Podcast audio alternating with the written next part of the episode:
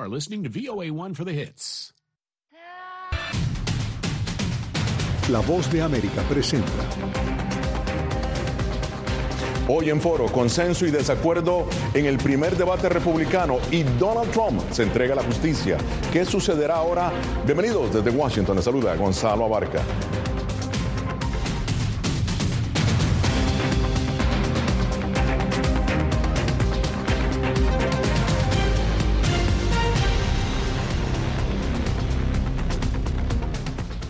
Este jueves el expresidente Donald Trump se entregó a las autoridades del estado de Georgia y fue imputado por presuntamente intentar revertir los resultados de las elecciones presidenciales de 2020. Trump, sin embargo, salió en libertad luego de pagar una fianza de 200 mil dólares. El exmandatario retomó el interés nacional eh, menos de 24 horas después del debate presidencial republicano al que no asistió y que se realizó el miércoles en Milwaukee, en donde ocho contendores expusieron sus uh, puntos de vista. Hacemos contacto ahora con nuestra enviada especial Atlanta, Georgia, Celia Mendoza, que nos hace un resumen del desafío legal del exmandatario en ese estado. Celia, bienvenida, adelante. Muchas gracias, Gonzalo. Así es, el expresidente de los Estados Unidos oficialmente ya enfrenta 13 cargos criminales, uno de ellos por crimen organizado. Y durante las últimas horas se pudo ver no solamente la información entregada por la policía frente a los cargos, pero también esta fotografía de registro, la cual por primera vez se le obligó a ser tomada, a pesar de que tiene ya tres casos anteriores. Estamos hablando de Miami, así como Washington y Nueva York. Mientras tanto, el exmandatario de los Estados Unidos aprovechó esta oportunidad nuevamente para enviar un mensaje al país antes de regresar a Nueva Jersey y esto fue lo que dijo a los medios. No tomó preguntas, pero sí habló. Realmente creo que este es un día muy triste para Estados Unidos. Nunca debería haber sucedido. Lo que ha ocurrido aquí es una parodia de la justicia. No hicimos nada malo, no hice nada malo. Y todo el mundo lo sabe. Y eso también ocurre con los demás casos. Lo que están haciendo es interferencia electoral. Están tratando de interferir con la elección. Celia, ¿qué elementos legales hacen de esta imputación contra Donald Trump en Georgia eh, un caso totalmente diferente a sus otras acusaciones? Gonzalo, en este caso Donald Trump no podría tener un perdón presidencial. Estamos hablando de que además eh, se está enfrentando estos cargos de crimen organizado, lo que podría implicar por lo menos cinco años obligatorios como pena mínima si es encontrado culpable aquí en el condado de Fulton. Es por esto que su abogado empezó el proceso para tratar de separar el caso de Donald Trump de los otros 18 acusados. Esto en especial después de que Fanny Willis dijera que podía empezar juicio el 23 de octubre de este mismo año como respuesta a una petición de juicio expedito de otro de los acusados. Muchísimas gracias. Celia Mendoza desde Atlanta, Georgia. Muy bueno tu trabajo. Felicidades. Y bien, y ahora para analizar el tema diferentes aristas, muchos puntos de vista. Me acompaña Tatiana Benavides Santos, ella es politóloga, investigadora especialista en gobernanza y elecciones en las Américas. Y aquí en el estudio me acompaña Rafael Bernal colega especializado en temas políticos del medio de Hill, uno de los más influyentes en Washington y que en este momento se encuentra sumamente ocupado analizando todo el tema de Trump. Pero fíjate, Rafa, vamos a empezar con Tatiana, que quiero preguntarle rápidamente, Tatiana, bienvenida, en tu opinión, ¿cuál es el impacto que pudo causar entre los republicanos la entrega de Donald Trump a las autoridades allá en Atlanta y su no participación en el debate presidencial del partido? Adelante. Claro, eh, Gonzalo, muchísimas gracias por la invitación. Mira, depende del tipo de republicano del que estemos hablando. No podemos ponerlos a todos como un grupo homogéneo. Yo diría que para el sector trompista eh, difícilmente tendrá algún impacto o cambiará su posición con respecto al, a, Trump. Es un sector que, como vimos en una de las encuestas de CBS recientemente, cree que el 71% de los, de los que van a votar por Trump probablemente las primarias considera que eh, Trump habla con la verdad y entonces es es un grupo que probablemente eh, cree en todas las declaraciones de que es una víctima del mm. sistema de justicia politizado y parcializado. Eh, su no participación en el debate no creo que cambie las cosas. Tenía más que perder si participaba. Él lleva un 30 en, en promedio dentro de todas las encuestas, si hacemos un promedio, lleva un 37% eh, de ventaja sobre los otros candidatos. Así que eh, creo que no participar en un debate, habría que ver si es una cuestión sostenida, si lo afecta. Claro, bueno, muy bien. Eh, Rafa, voy a retomar lo que está diciendo Tatiana, y esto es precisamente lo que dicen las encuestas sobre la intención de voto, ¿no? De los republicanos. Eh, vamos a ver, aquí está. Vean ustedes esto, los republicanos, ciertamente Trump tiene una ventaja de más de 20 puntos porcentuales en promedio. Ahora, ¿cómo analizas eh, la ausencia? De Donald Trump en el debate. Y bueno, ya hoy teniendo su fotografía, el mugshot, que en sus propias palabras no sabía lo que significaba esa palabra, eh, prácticamente en todos los medios de comunicación del mundo. Sí, bueno, lo, lo dijo Tatiana correctamente. El, tenía mucho más que perder por estar en este debate. Esta, esta encuesta que acabas de enseñar es, la encuesta de Iowa. Y esa encuesta de Iowa, de hecho, beneficia más. Le está yendo mejor a los contrincantes de Trump en Iowa que en el resto del país, que en el país generalmente. Y Iowa, perdona, para aclarar, Iowa es como una, es una muestra nacional, ¿no? Si se quiere, en muchos casos. En, muchos casos puede ser. Lo, importante de Iowa es que es de los primeros estados en votar. Y entonces, realmente tener una ventaja en Iowa te puede dar visibilidad. Pero lo, me refiero a esto porque la encuesta nacional le da una ventaja todavía más amplia a Trump. Hmm. Esto le, con su base le ayuda y curiosamente con, con la base demócrata lo hace más, los hace, los hace odiarlo más. Entonces separa más al país, eh, tanto su no presencia en el debate, esta foto, esta foto que, que, va a estar en todos los libros de historia de este país. Por supuesto. De aquí a que se acabe el mundo. Claro. Entonces, es una foto realmente histórica. Entonces, Trump lo está usando ahorita en las primarias. La pregunta, como siempre, como la pregunta que llevamos preguntándonos una elección, elección tras elección desde 2016, los independientes, la gente en medio, la gente que decide la elección, cómo va a reaccionar. Y la verdad es que no lo sabemos. bueno, muy bien. Esto es Foro de la Voz de América. Hoy analizando el primer debate republicano y el efecto Donald Trump. Ya regresamos.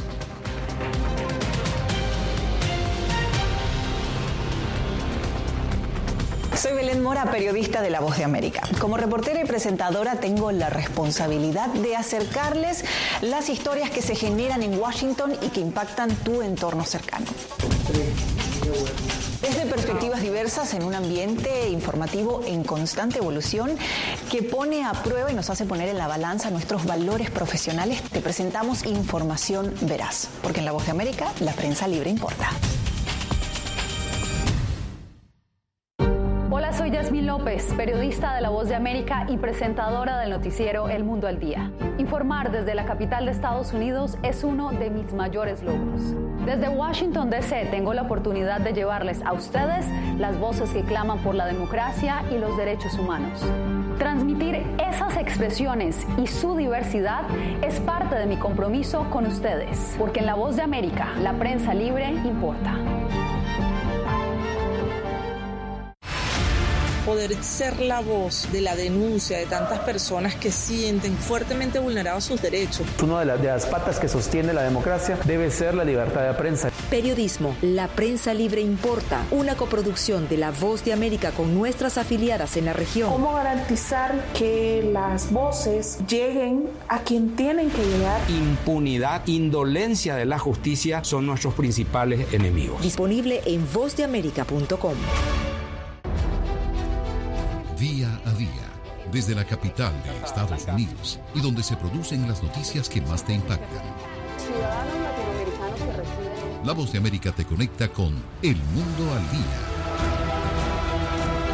Los hechos más allá de la noticia, para que tomes decisiones bien informadas, en el lenguaje que quieras, donde quieras y como lo prefieras. Conéctate con El Mundo al Día.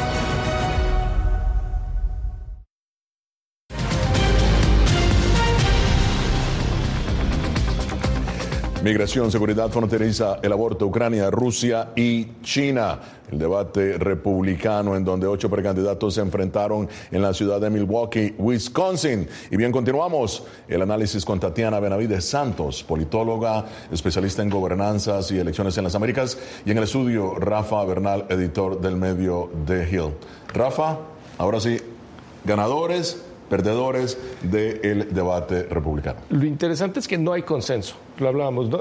claro. si, si, ves tres listas en tres periódicos diferentes, todo el mundo escribió esta nota, todas son diferentes. Creo que lo más cercano que hay a un consenso es que Vivek Ramaswamy está entre los ganadores simplemente porque se volvió, eh, porque la gente ya lo conoce mucha gente lo conocía como...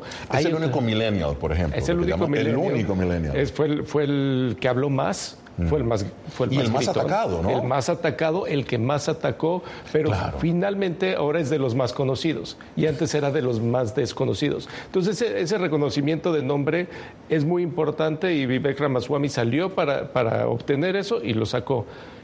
El debate está entre que si De Santis le fue bien o mal, la gente que entró al debate teniendo buena opinión de De Santis, dice que ganó abrumadoramente. La gente que no entró dice que se perdió. Realmente no creo que De Santis se pueda decir que fue un perdedor en el debate, pero pero no fue tan presente como lo imaginábamos. Yo imaginaba, no capitalizó, dices tú. No capitalizó. Ah. Eh, Mike Pence también tiene, tiene posiciones encontradas porque nadie había visto el Pence agresivo que salió ese día. Sí, sí. Pero claramente le dijeron sus asesores, tienes que ser más agresivo. Chris Christie salió a ser quien iba a ser Chris Christie, un poco menos brillante de lo que se esperaba y los fue demás, abuchado precisamente. Fue abuchado y Nikki Haley, Nikki Haley hizo un buen papel, eh, no, tan, no tan fuerte como los otros tres, y los demás realmente para olvidarlos. Muy bien. Tatiana, tu opinión, ¿qué precandidatos sobresalieron y cuáles tuvieron una participación, eh, digamos, opaca? Claro, si, escoge, pensamos tal vez que uno de los parámetros objetivos de un debate para las primarias puede ser posicionarse como una, como dentro de las figuras viables para las primarias, eh, yo creo que la tríada Pence, Ramaswamy y Haley eh, creo que lo, que lo lograron, se presentaron con una estrategia dentro del debate más clara de no solo atacar en ciertos momentos, pero también posicionar su mensaje y presentarse y presentarlo como algo atractivo. Eh, creo que, bueno, Pence eh, dominó el, el, uso de la palabra en gran parte. creo que hay que destacar muy, muy, muy importante aquí eh, la posición de Haley. Iba dirigida totalmente su mensaje a las mujeres suburbanas de, los republicanos, que tienen un rol clave para dar el triunfo a los republicanos en el 2024. Y bueno, de Santis se esperaba más al ser el, eh, estar el segundo, eh, en segundo lugar en las encuestas, creo que tenía que, que probar más, sin embargo, no es un buen comunicador. Los debates no le ayudan a De Santis definitivamente. Bueno, este ha sido solamente el primer debate. Veremos qué sucede en los que vienen. Pero ahora, seguridad fronteriza. Uno fue uno de los temas tratados en el debate. Esto fue lo que dijo el gobernador Ron DeSantis cuando se le preguntó si de ser electo presidente estaría dispuesto a enviar a México militares estadounidenses para destruir laboratorios de fentanilos. Miren esto. Sí, lo haría desde el primer día. Los cárteles están matando a decenas de miles de nuestros ciudadanos. ¿Quieres hablar de un país en declinación? Los cárteles controlan mucho en la frontera sur. Rafa, en materia de política exterior de Estados Unidos hacia América Latina, ¿cómo analizas las declaraciones de DeSantis de enviar unilateralmente el, ejército, los militares de Estados Unidos a México para destruir los laboratorios de fentanilo? Para la razón que sea, cualquier acto militar unilateral de Estados Unidos en, territorio mexicano o en contra de bienes o personas mexicanas sería un desastre geopolítico. no, un desastre solo para Estados Unidos, sería, sería una descomposición geopolítica que tiraría probablemente, muy probablemente, el, comercio en, América del Norte. Hay que recordar que la relación comercial entre México y Estados Unidos es la relación comercial más grande del mundo. Claro. México, eh, México y Estados Unidos están, van a estar juntos para siempre, quieran o no. Entonces, realmente lo, interesante y preocupante es que esta posición que, originó, originó realmente con Trump, Eh, parece que Trump se lo, se lo pidió a uno de sus secretarios de defensa, Mark Esper, y Mark Esper le dijo, no, no, no, no voy a mandar misiles a México, y lo logró convencer de que era mala idea, pero es, es una posición del trumpismo, lo cual lo convierte en una posición del conservadurismo estadounidense. Entonces, realmente es una posición que no hemos oído lo último de ella y que preocupa mucho a los observadores y los conocedores de esta relación bilateral, que es complicadísima, ¿sí? Muy complicada Muy esa complicada, relación. pero es que se toca todos los aspectos de vida humana imaginables. claro. Perdón. Bueno, Tatiana, tu opinión. ¿Qué precandidatos, eh, bueno, en tu opinión sobre esto, disculpa? Sí, claro, totalmente de acuerdo con Rafa. Creo que eh, es nuevamente una manifestación del uso de la fuerza, que no es nueva en DeSantis, eh, es no entender la complejidad de la crisis de los opioides, que va más allá de, un, de ser un asunto de seguridad nacional, donde además no solo Estados Unidos pone los muertos por la adicción y por las muertes eh, por el consumo de la droga, sino que México pone también los muertos por la violencia alrededor del, de la dinámica de los carteles. Es un asunto de, de salud, de salud pública también. Sí. Entonces, eh, definitivamente no resolvería nada. Bueno, muy bien, esto es Foro de la Voz de América. Síguenos en nuestras redes sociales, Facebook, Instagram, YouTube, Reddit, Twitter. Somos Voz de América, una fuente de información confiable.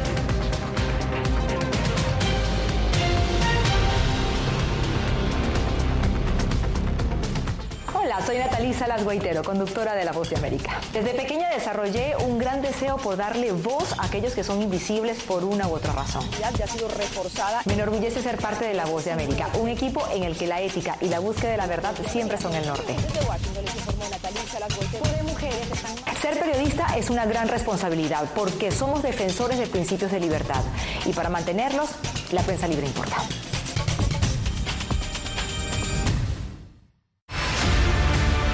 No concibo una democracia sin, sin, periodistas. El libreto manda a un conflicto constante con la prensa independiente, con los medios de comunicación. Periodismo, la prensa libre importa, una coproducción de La Voz de América con nuestras afiliadas en la región. Se ejerció esta profesión con mucho eh, miedo. ¿Cuántos periodistas van muertos ya? Por decir la verdad. Disponible en vozdeamerica.com. Soy Fabiola Chambi, corresponsal de La Voz de América en Bolivia. Retratar la complejidad de mi país para una audiencia internacional le ha dado una nueva perspectiva a mi labor como periodista. Desde esa mirada descubro en el día a día que el trabajo que realizo en La Voz de América me ha permitido dar vida a los valores del periodismo profesional. Aquel que les informa a ustedes, nuestras audiencias, con balance, precisión y profundidad. Porque en La Voz de América, la prensa libre importa.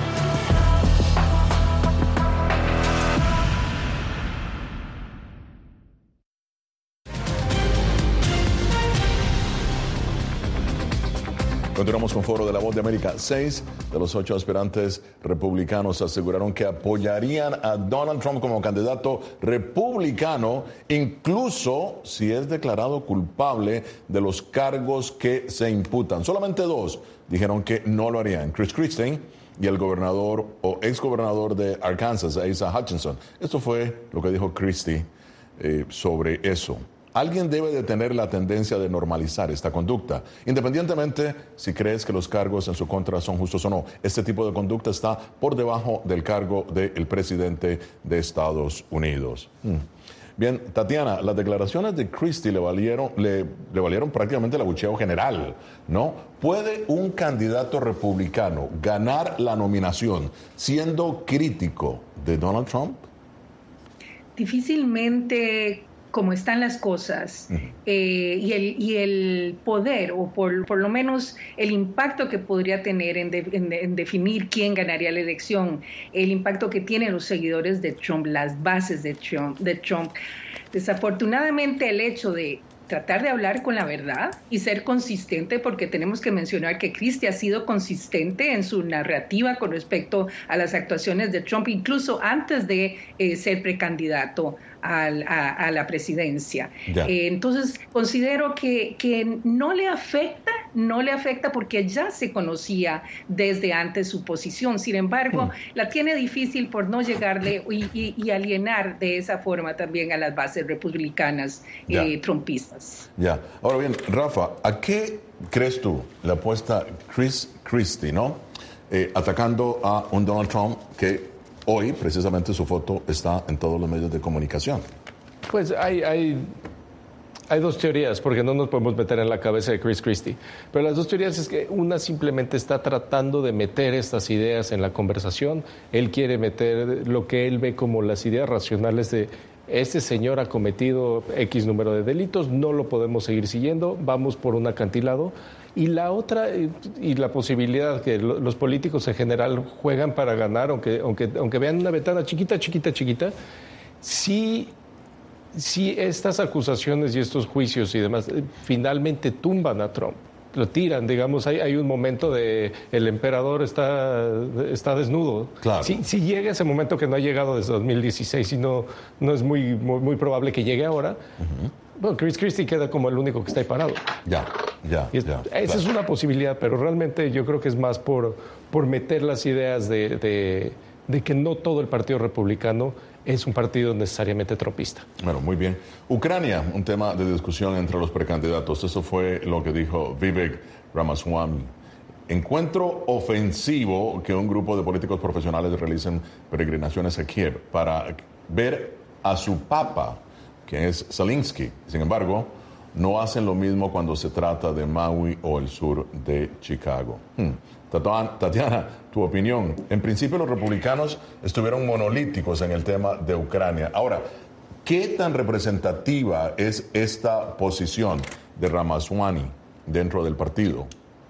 Bueno, es una, es una posición que, ha venido eh, posicionándose dentro del Partido Republicano, especialmente eh, tras muchas de las declaraciones, sobre todo a inicios de la campaña, declaraciones de Trump con respecto a la ayuda a Ucrania. Él ha tratado de posicionar otros temas eh, ligándose, digamos, de la ayuda a Ucrania. ¿Cuáles otros temas han sido? Por ejemplo, a cambio, por ejemplo, de no suspender la ayuda a Ucrania, den la evidencia de todas las investigaciones sobre eh, los beneficios, supuestos beneficios económicos de Hunter Biden. Ese ha sido uno de los condicionamientos. Los otros lo ha condicionado también, den la ayuda en lugar para la seguridad de las escuelas. Creo que son temas que tienen resonancia con sus bases y, y además mencionar que ha cambiado ya el Partido Republicano no es el tradicional eh, líder o no se posiciona como el tradicional líder en defensa de las democracias a nivel internacional. Hmm. Ahora, Rafa, ¿es eh, rentable hacer campaña contra Ucrania en este momento? Yo creo que para Ramaswamy sí es, porque hay que recordar que existe esta división entre izquierda y derecha que es muy clara en el país y hay mucho conflicto, pero también hay, hay, otra división entre establishment y anti-establishment. Y, el, y el anti-establishment que en, algún momento apoyaron a Bernie Sanders, en algún momento apoyaron, fueron los primeros que apoyaron a Trump. Eh, este, este anti-establishment busca encontrar esas esas verdades escondidas, estas conspiraciones, y busca, en, el caso de Ucrania, busca, busca ver cómo es que Putin haya tenido la razón, en el mm. sentido de que la OTAN estaba, estaba eh, atrapando a Rusia. Entonces, ellos, esa, esa es la conspiración que ellos buscan descubrir, que digo, lo más probable que entendemos es que no es, no es cierto, no, sucedió eso, pero, pero ellos buscan descubrir eso, y Ramaswamy, al, al meterse de ese lado de la conversación, atrae, atrae ese grupo político que puede venir de izquierdas o derechas, pero que, finalmente el resto del escenario el resto del escenario que estaba ahí en el debate no está atrayendo a ese grupo de votantes. Bueno, muy bien. Esto, hacemos una pausa. Esto es Foro de la Voz de América. Ya regresamos.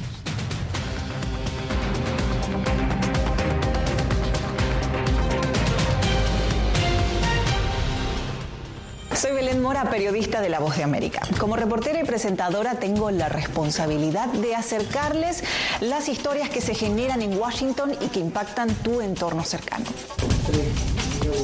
Desde perspectivas diversas en un ambiente informativo en constante evolución que pone a prueba y nos hace poner en la balanza nuestros valores profesionales, te presentamos información veraz, porque en La Voz de América la prensa libre importa.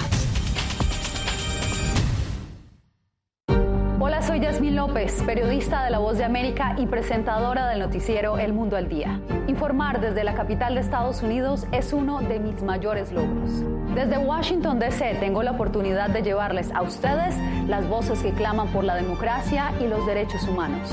Transmitir esas expresiones y su diversidad es parte de mi compromiso con ustedes, porque en La Voz de América la prensa libre importa.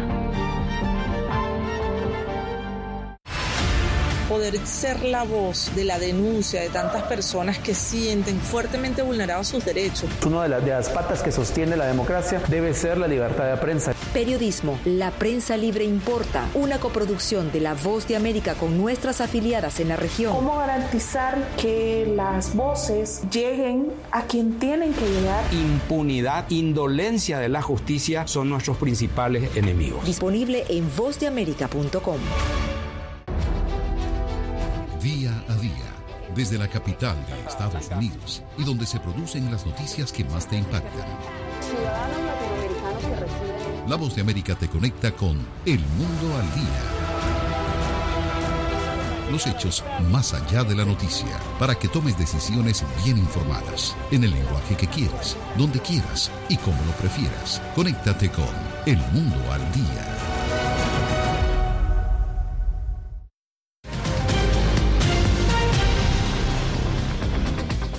Y bien, ya en la parte final de Foro de la Voz de América, Tatiana, ¿cómo se nos ve el tiempo, no? Tus conclusiones. Increíble. sí, tus conclusiones sobre este primer debate republicano y el efecto Donald Trump en este momento. Adelante. Sí, claro que sí. Yo sí quiero mencionar importante aquí. Eh, para mí uno de los efectos más importantes, por lo menos algo que vimos en el debate, es que la gobernabilidad de Estados Unidos pasa en gran parte por eh, tener figuras que no son polarizadoras. Y viendo eh, la, actuación de varias de las figuras que tienen después en un universo alternativo en el que Trump no exista o no compita en la campaña, tenemos por ejemplo a, de, a DeSanti y a Ramaswamy. Y los dos creo que son voces bastante eh, polarizantes, eso un primer, un primer punto. Y el segundo, bueno, definitivamente sabemos que a pesar de no estar en el debate Trump, vemos que va a capitalizar todo lo que vino después del debate, que fue su entrega y toda su foto policial, y ya lo estamos viendo, incluso que él lo puso en su, en su propio perfil, que dicho sea de paso, por primera vez nuevamente volvió a poner eh, algún post en, en X o lo que fue Twitter y se va a guindar de eso por mucho tiempo. Bueno, muy bien, Rafa, tu análisis. Yo creo que eh, Tatiana tiene razón, pero, pero también creo que Trump sí estuvo presente en el debate, en el sentido de que, aunque no se habló de él por más tiempo de lo que imaginábamos, empezó claro. el debate con un intercambio de ideas, pero sí. todas estas ideas eran ideas del trompismo. El trompismo ya, ya, ha tomado, bueno, ya es, ya es noticia vieja que ha tomado al, al Partido Republicano, pero, pero la realidad es que ya también tomó la ideología de este movimiento conservador, que yo no sé si todavía se le puede llamar movimiento conservador. Eh, no es conservador, no es libertario, no es liberal, es, es un movimiento trompista, simplemente. Y tiene, tiene estas ideas y, y lo que encuentran estos, estos ocho debatientes uh -huh. es que por mucho que hablen, eh, fuera de, por ejemplo, Isaac Hutchinson, que no ha caído en el trompismo realmente, pero... Sí, hay, hay unos más independientes, si se y, quiere. Pero suena como de hace 30 años el señor. Uh -huh. ese, ese, es el problema que, que, que, que se encuentra. Los que sí están en el trompismo, es imposible competir dentro de ese campo contra el fundador. El, le dijo Ramaswamy, le dijo Papa Zelensky, que por cierto el insulto me parece muy mal gusto, pero eh, Trump tiene la figura de, del Papa, del filósofo, del, del, del, líder absoluto de este movimiento, y cómo pueden tratar de competir en un movimiento si el líder sigue presente. Claro, bueno, muy bien. Muchísimas gracias a Tatiana Benavides y a Rafa Bernal. Llegamos así al final de esta edición de Foro de la Voz de América. Nos vemos la próxima semana. Desde Washington les habló Gonzalo Abarca. Hasta pronto.